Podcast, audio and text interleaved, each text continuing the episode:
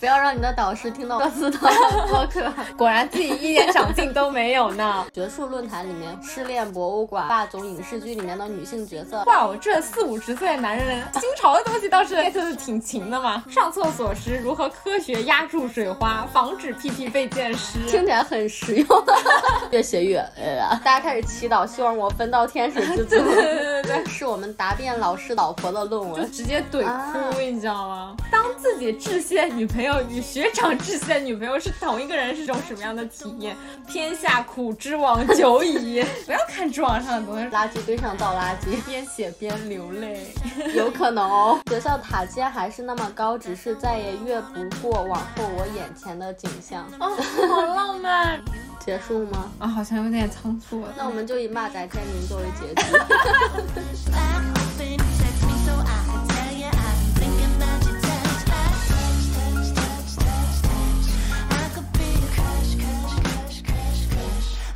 柴米油盐酱醋茶，人间烟火也可爱。我是阿华，我是洛仔，欢迎大家收听本期节目。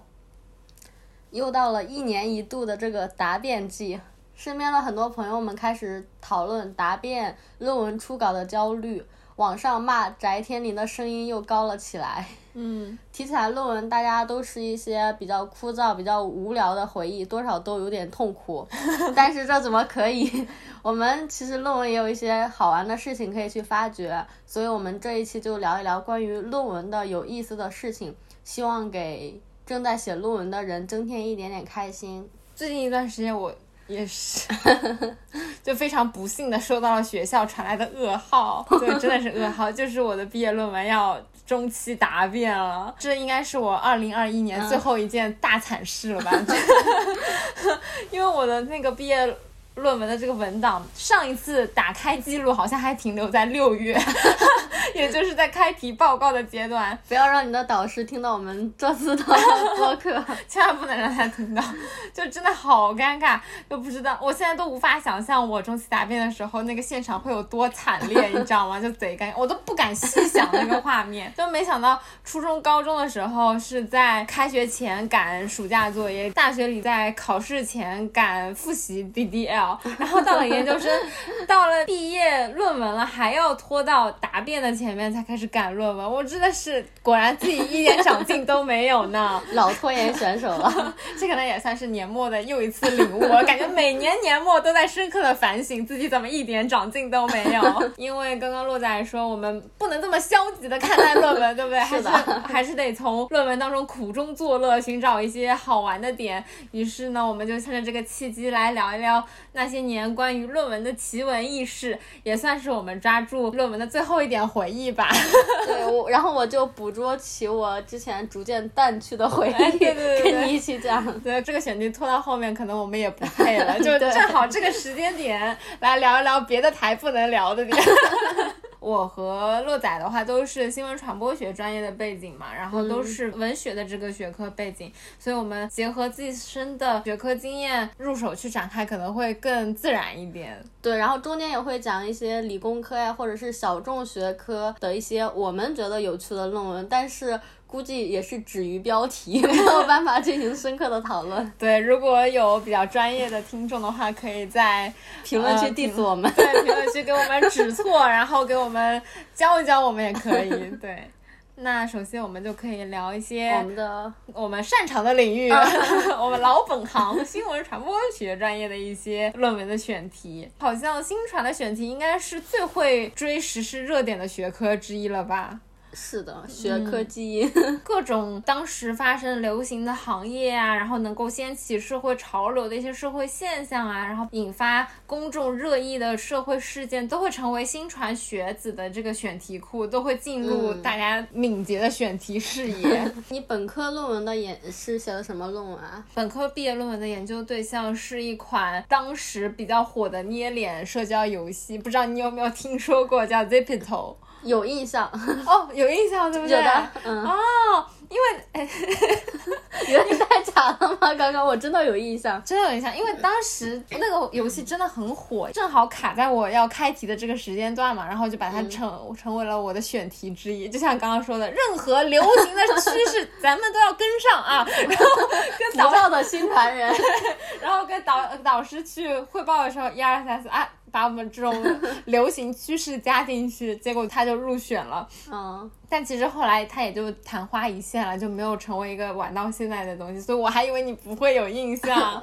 然后我那个时候呢，主要是研究这个在社交软件上面大家如何去捏脸，在捏脸的这个行为当中，其实是涵盖了用户的一部分自我认同的属性。那你用的是什么样的新传理论啊？就是自我认同和狂欢仪式，哦然后这两个点分别对应的就是用户如何去捏自己的脸，以及捏完脸之后，在这个游戏社区里面去社交的这样的一个行为。哦当时也是通过这款游戏去采访里面的一些零零后啊，年纪小的一些用户群体，就会觉得大家玩的比我要 真情实感很多，就有种我好像并不配写这篇论文。这是我当时的毕业论文嘛，然后嗯班里很多同学也都是研究的时事新闻热点，嗯万州的公交车侧翻事件，哦不知道你有没有印象？就是我也有点印象。对啊，就什么女女乘客怎么怎么又反转了，又变司机了，又对，就是那件事情，然后。呃，对应的这个新闻的知识点就是后真真相，我们当时考研的时候也是一直在背后真相的知识点。然后还有就是讨论一些朋克养生，都是一些很新潮的概念，嗯。就是说，也当代年轻人一边在熬夜，一边在用养生壶在泡枸杞茶，呃 有句话是什么什么蹦最野的最野的第一，喝最养生的茶，这种像是。什么熬最晚的夜，用最贵的眼霜。哦哦哦对对对，那个什么呃，带着保温杯去蹦迪。对 对对，就是非常朋克养生的精髓的这种话。然后还有的话就是研究微信朋友圈的各种社交行为啊，转还不转啊，点不点赞啊，哦就哎这里可以反 Q 到我们上一期社交的那一期节目，大家感兴趣的话可以去回听。对，回听那一期节目。这么看下来，我就觉得，嗯，新传的选选题其实还挺符合我个人的兴趣爱好的。嗯，比如说，你给我丢一百个各种专业的一些选题，可能我最感兴趣的选题都是新传领域下的。这么一说，我好像选对专业了呢。你之前不是还在后悔？对，后悔的点在后面。就是单从它的选题来说，我觉得都是我比较感兴趣的东西。嗯新传选题它既包含对于社会的观察，然后它又是很有时效性的，研究出来的结果我也可以反作用于现实，对现实有一个实践的指导，既有观察又有实践意义，挺有研究价值的吧。嗯但是当然这是。呃，新传好的一面，嗯那我们不得不也去认识到新传比较残酷的一些弊端吧。首先，就新闻传播学这个学科来说，因为它是植根于。呃，社会学啊、政治学啊、心理学啊等各种文科的一些基础学科，它其实是一个交叉学科，嗯所以它自身的学科历史并没有那么的悠久。对它学出那个理论基础其实很薄弱。对对对，所以说我经常就是会在。呃，研究一些新闻传播学的选题的时候，就会觉得哇，我学过一点社会学就好了，我学过 一点心理学就好了，因为你单纯用新闻传播学的理论工具，你很难把这个事情情给解释嗯透。对，就是你越往下挖，你越发现啊，这好像是政治学领域啊，这个好像是社会学领域，对，就会觉得啊，就自己的这个根基没有打得很扎实，你就很难再去进一步的去把这个东西研究透、去分析透。那这个可能是，呃，新传它本身的一个专业的弊端。对，把领域放到文科和理工科其他学科的一个对比的话，那我可能会觉得文科它本身的研究选题会给我一种比较很难去定义它的研究价值。所有文科专业都有的通病。对对对，虽然说社会现象发生的不同，但是我其实都在用同样的相似的理论去解析、去研究这些社会现象，得出来的理论很难说对于本学科有什么学术的进步，或者说有什么学术贡献。不像理工科，我一个实验做出来了，就是我就能证明出来一个新的东西。对对对对，就是有进步的，有一个东新的东西研发出来了，它就是有学术价值，就是有研究意义的。但是在文科领域，我很难说哦，古人不懂的嗯道理，我嗯突然懂了，就是你很难去判断我这样的一个研究到底有没有价值。像我们新传，可能二十世纪五十年代那段时间有很多现在觉得很经典的理论，都是那个时候提出来的。然后大家现在的这么多年的论文，也都是在反复的去证明这个理论。对的，对，是没有一些新的理论工具去提供给文科的研究者。对，然后也没有一些新的结论，就只是，说哎，原来的那个是正确的，他说的对。对 新酒装旧壶的感觉。新瓶装旧酒。哦，对，新瓶装旧酒的感觉。你昨天就没有排练好这对对对就没有捋顺。然后，嗯，这可能也是我读文科读到现在一种困惑，可能也是我 就排除自身能力有限之外，不继续读博的这样的一个局限，成就感或者说价值感会比较弱一点。嗯，你前面说新传比较追时事热点，然后有很多都是很新潮的，你很感兴趣的方向。嗯，我感觉这个对于研究初期来说是很有利的，因为你研究的都是自己很感兴趣的东西，会有热情。除了新传的学生，其实 新传的老师，我觉得也是走在时代前沿的一批人。元宇宙这个概念刚出来的时候，我好像都还没有意识到要去了解什么是元宇宙，然后我们的导师就在群里面已经发了一个元宇宙的行业研究报告，说 哎，大家有空的时候读一下。我心里想，哇，我这四五十岁的男人，新潮的东西倒是 get 的挺勤的嘛。哦，对我之前我们老师其实是研究新闻史的，嗯但是。很多学生 Q 到他的时候，说我看到你写了一篇关于区块链的文章，然后别的老师开始因你关系，哦，郭老师你还研究区块链？大家涉猎范围都很很广多。人也会研究自己的偶像。我们班有一个同学，他很喜欢御宅文化，好像就是二次元里面更小的一个分支吧。哦，然后他开题的时候，他对御宅的这个概念和案例都是一笔带过，觉得大家都听不懂。嗯，结果他说的时候，答辩老师就追问你说的某某某是哪个，然后我同学就很小心的说啊，可能大家不知道，然后老师就很自信的说没关系，你说，因为我们老师也是一个资深的二次元，哇，嗯对，然后这个同学当时就瑟瑟发抖，有种遇到懂行的了感觉，哦。因为他们俩那个老师也非常懂，嗯，感觉这样讲下来，真的是对新传专业又爱又恨。对啊，我我还有一个要补充的，嗯 就是读研的时候，党媒就成了大家研究的新宠。比如说，很多人会讨论不同时代背景下一些典型的媒体从业者，他的个人魅力对新闻事业的影响。以前的倪萍、董卿，然后。柴静到现在的王冰冰，然后除此之外，还会在一些新传的学术论坛里面会看到一些有趣的选题，嗯什么讨论失恋博物馆啊，然后霸总影视剧里面的女性角色啊，哦就对对就这种新传的论坛里面，你看那个目录都会让你觉得啊，这个也想听，那个也想听。对对，对的，对的，都很有话题点。是，嗯，文科类的之外，就是理科的。其实说实话，我一个一直都是文科专业的人，对理工科有种莫名的崇拜。对，那每次看到他们的文章，上面都是密密麻麻的公式啊、坐标轴啊，然后我唯一的反应就是哇，好酷啊！论文的标题虽然它是用中文写的，嗯，这些字我都看得懂，但是连成一句话，我就是不明白他们要干什么。对，这俺太是也一样。真的理工科太深奥了，我就不是我能够懂的一个领域。嗯，但是我们有时候还是会有一些奇葩的选题，会吸引到我们的视线。也只有奇葩的我们才会多看两眼。对对对对，比较出圈的 B 站上的 B 导，嗯，对他做的一些很稀奇古怪的一些理工科的选题，什么上厕所时如何科学压住水花，防止屁屁被溅湿，听起来很实用。特别搞笑。他还在他的那个视频的封面上一本正经写钢体力学，然后各种公式是吗？对对对对，男生尿尿如何防止液体溅到脚上？我就觉得这些 男生很多的理工科的专业，他们会不会真的闲着没事干的时候去 研究这些这些很稀奇古怪的点？然后还有什么薯片掉在地上到底能不能吃啊？我不是故意，刚刚前面是刚说完上厕所，现在就开始 Q 食物，因为毕导他的这个视频的热播榜上，他真的这几个视频是他的呃播放量高峰。还有那个呃如何优雅的吃撒尿牛丸不会让它溅出来，哦 都是又就是又很神经病，然后又很实用。对，就有种生活中的工科。生活处处是选题。对对对对对，就这种题目还挺能吸引到非本专业的一些人的奇心，在一些著名的期刊上面，还真有奇葩选题的一些论文的，对不对？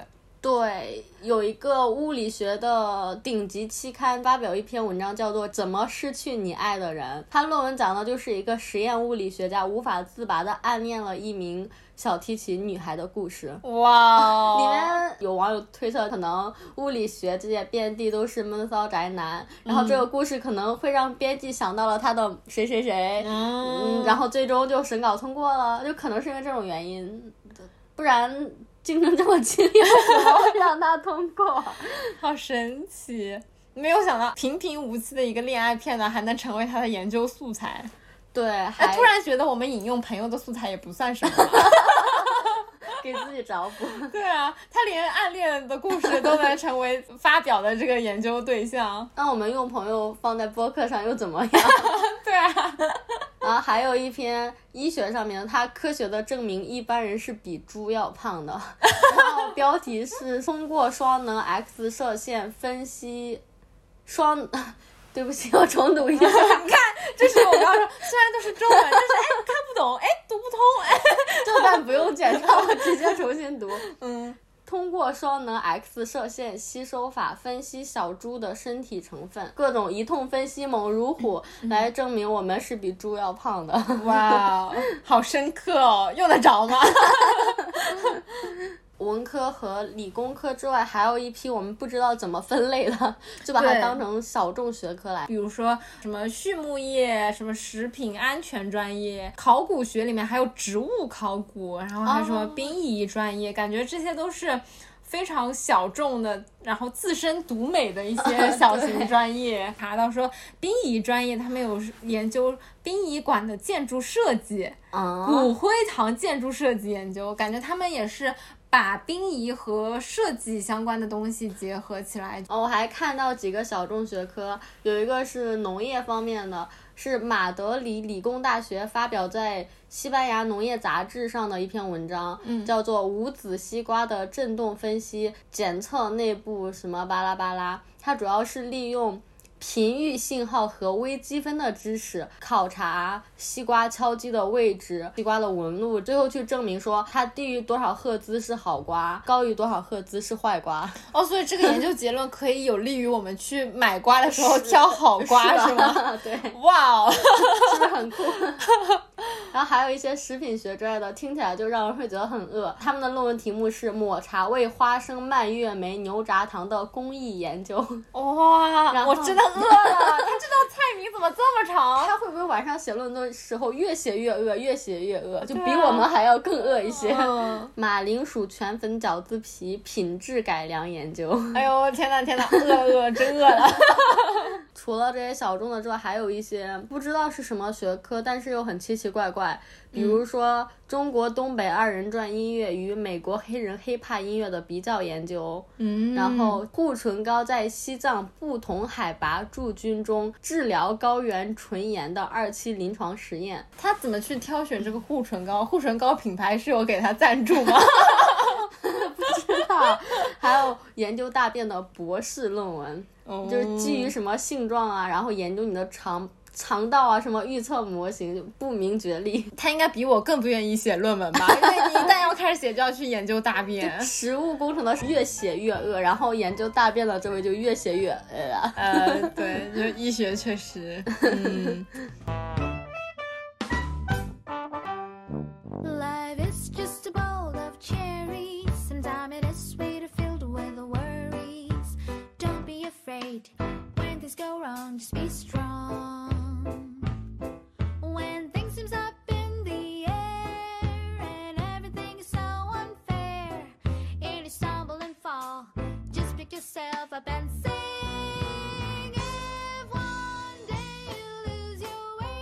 刚刚我们主要是聊了一些论文的选题嘛，嗯选完题之后就是痛苦的写论文时间。对，我们说好了，我们这一期只讲有趣的事情，所以说这段痛苦的论文就留给大家自己慢慢消化。说明说明写的这个过程是痛苦的。就算我们想要努力搞笑一点，那个过程我们也搞笑不对了。对对，就嗯，所以我们就直接跳到每篇毕业论文的结尾，也就是致谢环节，想来想来聊聊不同类型的致谢，以及大家平时的致谢是怎么写的。之所以聊致谢，是因为，嗯，一方面它内容会相对轻松，很多人写正文写到无聊的时候，就会开始码自己的致谢。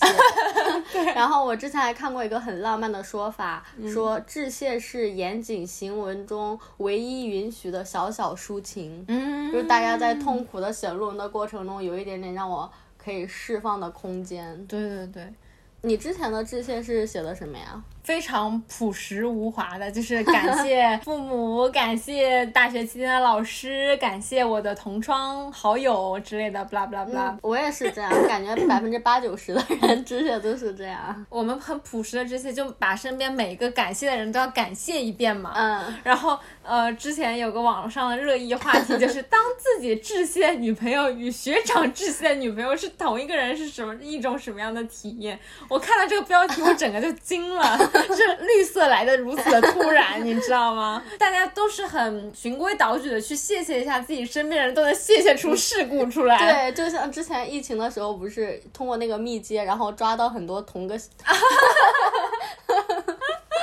对对对的，这种现实都好现实永远比戏剧要狗血。对，不知道以后会不会被编到什么校园题材里面去？编剧说：“天哪，我都没想出来，这个这些人是怎么干出来的这些事情。”结合我自己看到的一些不同类型的致谢，可能会把它分为四个类型。哦，第一个的话就是我们大部分人走的那个朴实派，什么老老实实感谢身边家人朋友派。嗯，然后第二类的话，可能就是致谢偶像派。我本科毕业论文里面也致谢了我当时喜欢的爱豆，就是防弹少年团。是因为听说有学长致谢了林俊杰，所以我就想说，哎，你都可以。对，你是可以致谢林俊杰，我也可以致谢我自己的 idol 呀。所以说，我就把 BTS 加到了那个致谢的最后。你这么一说，我也有朋友会致谢他的偶像哎，他本科时候致谢了张冬雨，然后现在研究生毕业论文要致谢中岛健人、林元俊。他那天说完之后，突然觉得。好奇妙啊！就你看，他是在致谢偶像，但是他不同阶段致谢的都是不同的人。嗯，我可以说他换每个阶段都换不同的老公吗？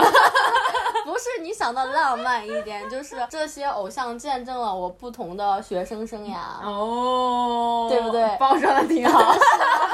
其实就是不同时代的偶像都换了不同的人。就是你可以翻看他以前时候的论文这些怎么写，现在怎么写，他在致谢他不同人生阶段的偶像们，在不同的阶段给他力量。嗯，这样说就会浪漫很多。确实确实。讲完偶像派的这种这些，第三类应该就是嗯比较高质量的浪漫诗意致谢派，嗯，对不对？洛仔那边有个同学写的特别的诗意，特别的。现在翻微博，我上次看了之后，我就会觉得像那种高中时候的那种优秀散文，嗯会被老师拿出来表表扬，但是你又模仿不来，并不是说这是一句名句，大家背下来以后可以用哦。这种行文的优秀和浪漫真的是学都学不来。你能够感受到他的致谢行文非常的细腻，但是你又不觉得他矫情。因为他的感谢很真诚，当然也可能是因为我跟他是同学，我会有那个滤镜。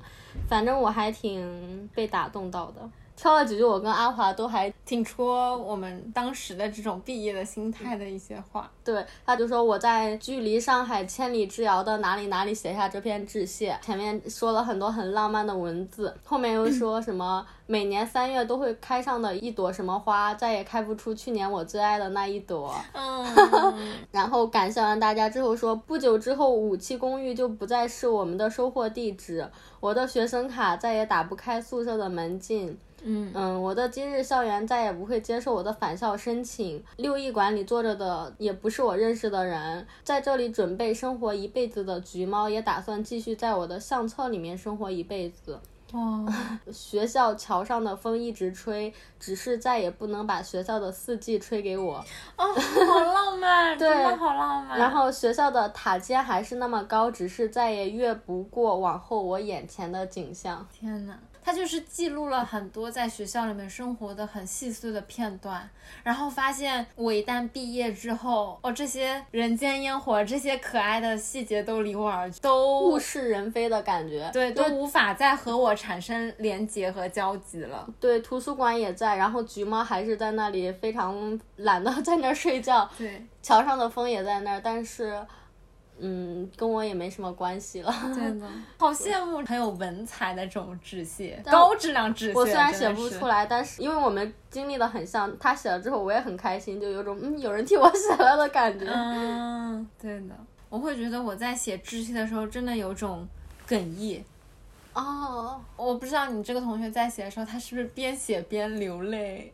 有可能哦。他抓的都是很细腻的这种细节，然后往往是这种细节又很容易打动人。对你，你能写出来这样的文字吗？我写不出来呀，但是我很认可，我我很喜欢这种风格的，就不像有的人他会觉得这么细枝末节的有点矫情。我觉得可能很多钢铁直男就无法 get 到这种很细腻的情感。然后除了前面三个风格的话，还有一种言简意赅派。我在网上有看到说，有的人的致谢就四个字：感谢国家，哇，一整个格局打开，有没有？那我之前看到一个感谢这个世界还有文字，嗯，然后好多人哇，文科生一整个爆哭，就学文学的被感动到。嗯，确实，这种风格的致谢我会很佩服，但是致谢难道不是个凑字数的好时机吗？就他们竟然好，他们好牛，就可他们可能会对自己之前的论文都很有底气了，就啊完全不需要致谢来支撑他们的字数也好，或者说是篇幅也好。那如果致谢只能写一句话，你会写什么？那只能写一句吗？不能长一点吗？我觉得我就不是那种会写只 只写一句话致谢的酷女孩儿，就没有办法做到这么果断洒脱。但是就只能写一句话，你会怎么写？我可能也会加很多逗号，把它延长。你你要先抗拒一下是吗？对，我就争取一下，我也还是会去把身边的人都 Q 一遍。啊，有谁谁谁逗号，谁谁谁对逗号。对，嗯，然后呃，就是对象加生活细节这样的，感谢寝室朋友每次在我难受的时候这不是一句话了。落下。天哪，我的我的那个人设又出来了，就是我不想。我不想错过任何一个人，就是我要都暖场，嗯你知道吗？都要圆暖圆圆满到。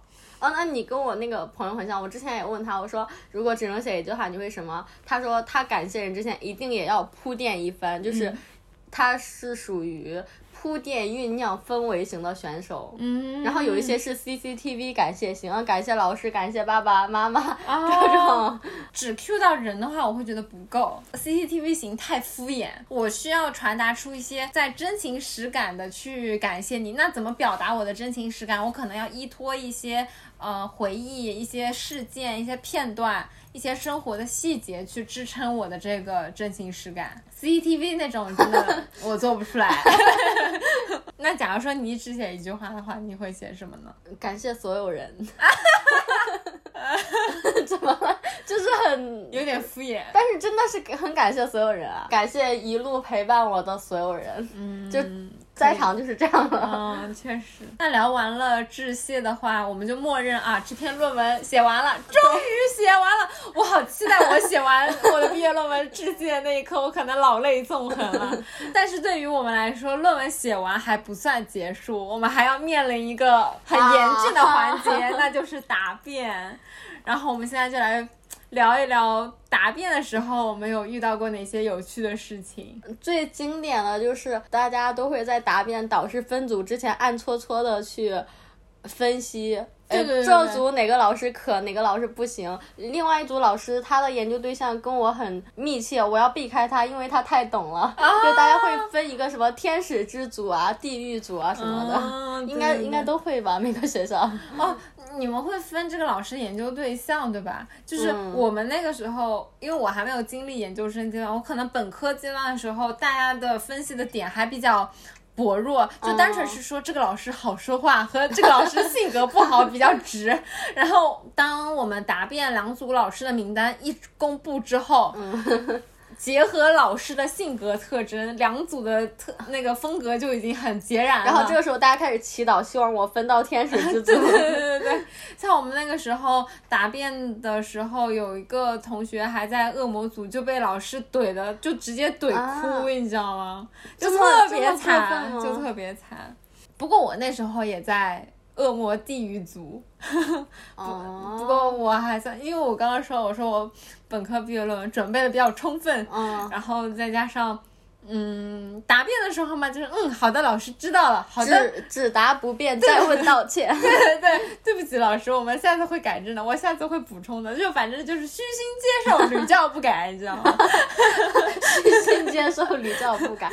对，对大家当时还讨论出来一个经验，说你应该在一开始选导师的时候，你就选最严的这个导师，这样你答辩的时候你就不会遇到他。就不会被怼了。对，嗯，天使组和地狱恶魔组的老师两边的提问差别还会很大。我们那时候天使组的老师真的好善良，有种明摆着就放水让你过，就说：“嗯哎，你这个注释的格式啊，这里应该是逗号啊，不应该是分号，这应该是冒号，就抠一些细枝末节来代表我提问了啊，让你过了啊。好善良啊！对，真的很善良，就是手下呃放的很水，就是大家都过得很开心。答辩就是只要答一些无关紧要的一些问题就过去了。哎，我们当时是在地狱之组，然后刚好我们有一个同学，他引用的某篇论文是我们答辩老师的老婆的论文。哇，就效果拉满。对，当时就知道之后，大概一整个都开始沸腾，然后开始去翻那个论文，就可能大家开始吃瓜了。对对，其他答辩老师就故意 Q 那个老师说，哎，那你知道你老婆这个论文内容吗？然后我导说，我当然知道，她写论文的材料都是我帮她搜的。然后这个老师就是我们地狱组的那个地狱老师之首，哦，那顿时这个气氛就变缓和了，会会会缓和一点。对吧？然后其他老师也按耐不住吃瓜的心。最关键是我们缓和了，但是写这篇论文的同学紧张。确实紧张、害怕、瑟瑟发抖。对，还有一些关于论文的很多表情包也都很火。嗯，对的对的。有那种一些比较菜的东西，然后什么白菜啊，什么各种菜，然后还有我，对然后什么分不同类型的垃圾，可回收、不可回收、有害学术垃圾，然后我我的我就在那个学术垃圾里躺着。对，还看到一个说就在走路说，咦，踩到屎了，然后 翻翻开那个脚底看，上面写着我的论文。哎，这个表情包好像是我我从你那边 对 对，就是就你那阵子好像你在忙那个毕业论文，然后你就有了，然后我就把。这个表情包从陆海那边拷贝过来，就倒过来，然后用早了呀！你有没有新的？就我现在到了毕业论文，我现在没有新图了。但是就之前的垃圾论文太多了，你知道吗？这个这个踩到的屎太多了，之前已经踩到了。但是它很经典，就是我开始用，然后我用完之后给你，你接着用，对，它很经典，很好用。这真的很好用，太太贴切了，真的就是我的屎。说完答辩的话，发挥一下新传学子的追热点的这个 擅长。最近的话，也是因为知网它被推到了风口浪尖。对对对，这个事情的起因呢，也是中南财经政法大学八十九岁的一个老教授，他发现自己一百多篇论文被知网收录之后，用作付费传播。他自己去下载自己写的论文，竟然还要付费。于是，对我们老师也经常吐槽说，我自己的文章我还要花钱看。对对对，于是他就因为这件事情把知网告上了法庭，一直不愧控诉。是政法学校的老师。对，不愧是政法学校。这件事情发生之前，我一直潜意识里以为被知网收录的论文嘛，就默认大家就是可以从知网上下载啊，然后但是就忽略了这个过程当中，知网通过这些论文，它索取到了很多的这种付费传播的一个收益。像我之前就完全没有意识到这点，不愧是。政法大学这个法律的意识就提得很高，你知道吗？这件事情之后，我就觉得哇，知网它真的就是顶着保护版权的帽子，然后侵犯学术学者的一些版权，就还挺讽刺的。对，最后的话，法院裁决每篇论文知网要赔偿这个老教授四千多元，然后因为他把人家一生的学术积蓄，就是一百多篇论文都嫖过去了，然后最后就是要赔偿老教授七十多万。除了这个老教授，他需要赔偿的，其其实应该更多。对，然后也是因为这件事件引发了网络上对知网的一片声讨，大家就说天下苦知网久矣。对，它除了你下载要付费之外，它现在的查重也好贵。我要再骂一次翟天临。就之前我们还能用查重的话，还能用一些野鸡网站就可以。但是翟天临的事件之后，就大家一定要用那些很严格的查重网站，而且还都很贵。嗯，然后我之前让学姐给我推荐网站的时候，她说啊，今年怎么涨了这么多？就一年就涨了嗯大几百块钱，就我查一次就千把块钱，非常贵。因为我之前本科毕业论文查重的时候，也已经是三年前了嘛，就那个时候就已经觉得正版的太贵了。然后我们那个时候都是在淘宝上面找一些野路子去查，就即使是这些野路子，但你又不敢买太便宜的，又怕它测出来不准，你知道吗？然后每次到为了应付最后的最终检测，你前面至少要有两三次吧查重去，还是要付一下贵的。哇，天呐，那现在我都不敢想，明年我查重的时候，这个价格要水涨船高到什么地步了？都怪翟天临。再骂一次。对对对对，嗯，下载知网上的论文的时候，它也是要付费的嘛。它而且它很坑爹，它是要按照页数来付收费。我在下载的时候，我都觉得天呐，我就能挑短论文，挑短论了，短论文。你都不敢看长论文了，对，吗？是的，是的，就感觉长论文又贵，我还我还很难啃下来，何必呢？我我会去先看一下它的摘要，然后看一下目录，精准锁定一下我要的是这一章或者是另外一章的某个章节，然后我只下精确的内容，这样我才会觉得我的钱没有白费。哦，学到了，学到了，哎，可以、哎 记下来。还有的，大家吐槽点可能白嫖国内一些学位论文，他并没有权利去通过论文去进行一个付费一个传播。就是我到了研究生阶段之后，很多老师都这样说，嗯，别再去看知网上的东西啦，都是垃圾。你用你引用的是什么？是硕士论文能作为引用吗？这不是跟你们一样垃圾吗？就这种都不能作为参考文献啊。然后说，你你你们多看看国外的文献，就是不要看知网上的东西，知网上的东西都乱七八糟的。他们就觉得我们在垃圾堆上造垃圾。啊，哎，对了，对了，很经典。也是因为知网平台的学术质量不高，它同时还要用这些学术论文去做这个收益嘛。然后我有看到一篇新闻稿说它，呃。借鸡生蛋的这个论文年入有十二亿，这么多吗？天呐，对！说一篇论文知网可能能够获利千倍，他的收益比我预想的高好多啊！我我惊了，就闷声发大财，你知道吗？那我们就这样结束吗？啊，好像有点仓促了。那我们就以骂翟天临作为结局。想不到什么，因为这篇主要是轻松，就从头轻松到尾。对对对，最近可能也有很多像我一样收到中期答辩的，呃，应届毕业生同志们，大家就一起加油吧！虽然我的论文就。我我想到这期选题，然后向若仔发出邀约，然后准备我，然后我这个过程当中竟然也还是没有打开我的论文。论文是在你的优先级排最后的，因为你刚见面的时候，你跟我说你昨天本来要写稿子的，但是你看了一天的《爱很美味》的电视剧嘛，对，然后你看完电视剧，你又去写稿子，然后论文始终没有写，对的。所以你的优先级排序就是电视剧大于播客稿子大于论文。对，可见我是多么爱播客，就不务正业本人，好吗？就是论文拖到现在，嗨，只能再次祈祷吧，你的导师不要听到这篇播客，然后不要有一些搞事情的同学转发给他。嗨，好忧伤啊！不知道大家的论文进度怎么样了？然后大家关于论文有没有什么很有意思的事情啊？比如说我引用的论文，结果是我答辩老师老婆的论文，这种奇葩的事情，对，什么致谢致谢到什么同一个人，blah blah blah，致谢同一个女朋友。对，这种非常奇葩的事件，答辩里遇呃发生的一些有趣的事情，都可以在评论区跟我们留言互动。嗯，那我们这期就这样结束吧。好的。欢迎大家在小宇宙、喜马拉雅、苹果播客、荔枝、蜻蜓、网易云、QQ 音乐、微信听书小程序等泛用型播客平台订阅。人间烟火也可爱。有任何建议或选题，也都可以向我们投稿。欢迎添加微信可爱 FM 幺幺幺七，或者发邮箱至人间烟火也可爱的首字母小写加幺幺幺七 at 幺二六点 com。I will do the same for you. I'm asking you to be easy on me. Uh, Cause times have been so hard.